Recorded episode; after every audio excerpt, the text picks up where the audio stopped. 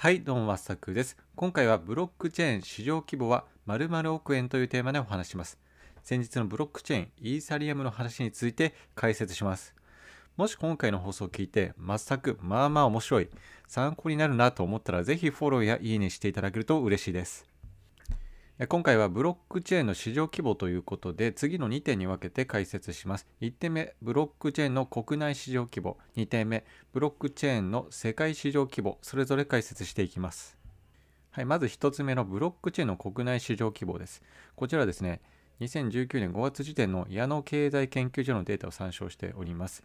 で2019年度の国内ブロックチェーン活用サービス市場規模っていうのは171億円の見込みでした。2022年度には1235億円に達すると予測されています。なので、2017年度から2022年度の5年間の年平均成長率 CAGR は108.8%といって、まあ、とんでもない数字になってますね。私、普段仕事柄ですね、まあ、いろんな業界の市場規模、まあ、成長率とか見るんですけども、まあ、よくても20%ぐらいなんですよね。まあ、5年間の平均成長率20%いくとあまあまあいい市場だなというところをなんとこれ100%超えてますからね。これつまりどういうことかというと1年でどんどん倍々に増えていくんですよね。なので170億円2019年度でしたが、まあ、倍々に増えていって2022年度5年後には1235億になっていると、まあ、凄まじいスピードで市場が形成されているということですね。じゃあ具体的に日本市場ってまあ、どんな業界に使われているかってちょっと気になりますよね。でそれちょっと調べたところ2017年以前っていうのは金融機関がやっぱり多かったみたいなんですよね。まあ、決済システムの,、まあ、かあの互換性があるということでただ2017年後半ぐらいからはいろんな業界に展開されてきたと。で例えばですねサプライチェーンといって物を運ぶような業界、まあ、物流とかですよね。あとは権利証明って、まあ、改ざんができないっていうブロックチェーンの一つの特徴があるので、まあ、不動産業界とかそういうところで実施されてきたようです。で2019年頃になるとジビエ、まあ、野生の、まあ、鳥とか獣の肉のトレーサビリティですね、まあ、こちらも先ほど言ったサプライチェーンの関係だと思いますけどもその流通経路の追跡確認というところに応用されていると。また美術品の権利移転や心眼証明ですね、まあ、このまあ、高価な美術品が本物かどうかっていうのを証明するための一つの手段としてこのブロックチェーンの技術が使われ始めているということですね。まあ、なので物流の透明性向上によってコスト削減であったりとか書類チェックに関わるかかる時間の短縮、まあ、こういったところに効果を上げ始めているということみたいですね。こうしたことで、まあ、ブロックチェーンの特徴である改ざんができない、できしにくいというとことを、自立分散型、まあ、管理者がいなくても自動で処理を行ってくれるよという特徴ありますよね。でさらに、このいろんな業界に転用されそうだなと私個人的には思います。まあ、今やってるマイあの今普及させているマイナンバーカードとか、まあ、クレジットカードとか通帳とかパソコンとか、まあ、その人と紐づいているデータみたいなものはこのブロックチェーンの技術によって、まあ、改ざんができないであったりとか、まあ、自動で処理を行える状態にまなっていくんだろうなというふうに思います。なので、まあ、そう考えるとブロックチェーン界隈のエンジニアであったりとかブロックチェーンを用いてどのようなビジネスができるかを考えることができる人であったりとか実際にブロックチェーンを活用してビジネスを生み出すことができる人、まあ、そういう人の価値が高まっていきそうだなと思います。はい、次2点目ですね。ブロックチェーンの世界市場規模。今度は国内ではなくて世界に目を向けてみましょう。で、こちらは、こちらのデータですね。IT 専門調査会社の IDC ジャパンの2019年9月時点のデータを参照参照しております。で、世界の市場規模、えーまあ、厳密に言うと、ブロックチェーンソリューションに対する支出額は、2023年時点で159億ドル、まあ、つまり2兆円ぐらいですかね。に達する見通しということみたいですね。また、年平均成長率ですね、2019年から23年の5年間の CAGR は65.2%。やはりこう高いですね。世界でもとてつもないスピードで成長していると。まあ、この1兆円という規模、市場規模ですけども、まあ、イメージで言いますと、日本のインターネット広告費の市場規模って今2兆円ぐらいなんですよね。まあ、2019年、20年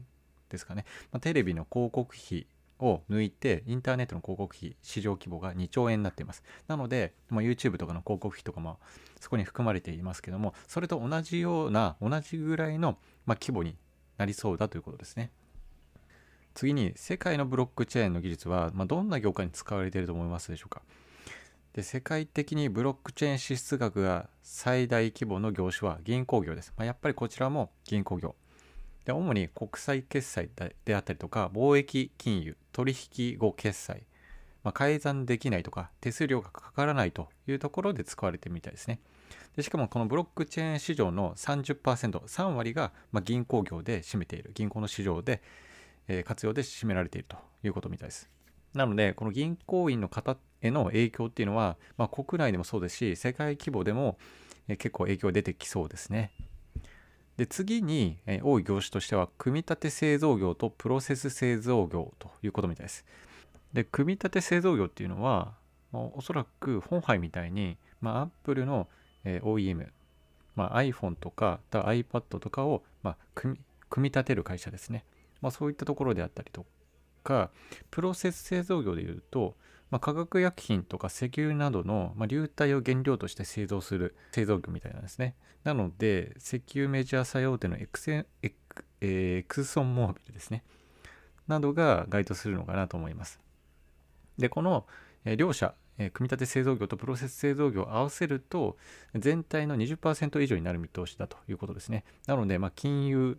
と、あとこの製造業を合わせると、大体半分ぐらいのブロックチェーンの支出額に相当するということですね。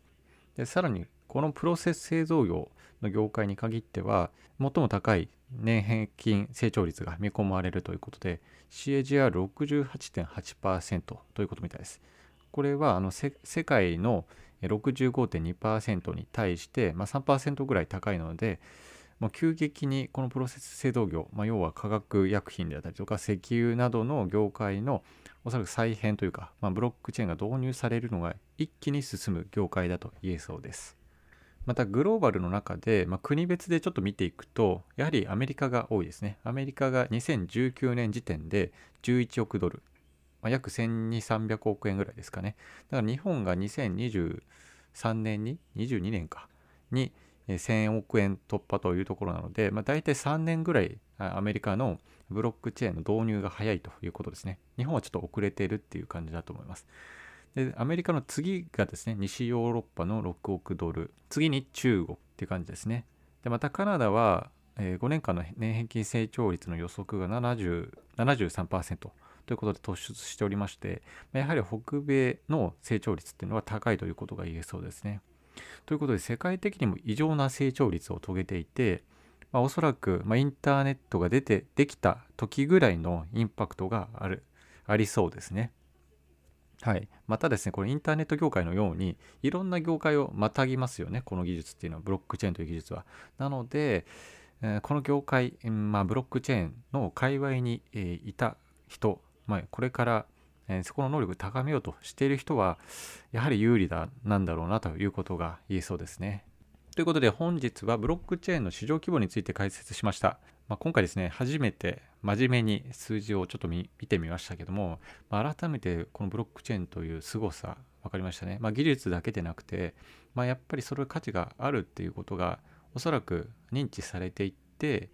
あのこの市場規模あのお金がそこに落ちていくという予測もかなりあの高まっているんだろうなと思いました。まあ、ということで引き続きですねこの超入門レベルのブロックチェーンの解説については続けていきたいと思います。はい、また同様に転職に関する悩み質問があれば承っていますのでこちらもいただけると嬉しいです。はい、今回も聴いていただき本当にありがとうございます。では今日も良い一日を。さようなら。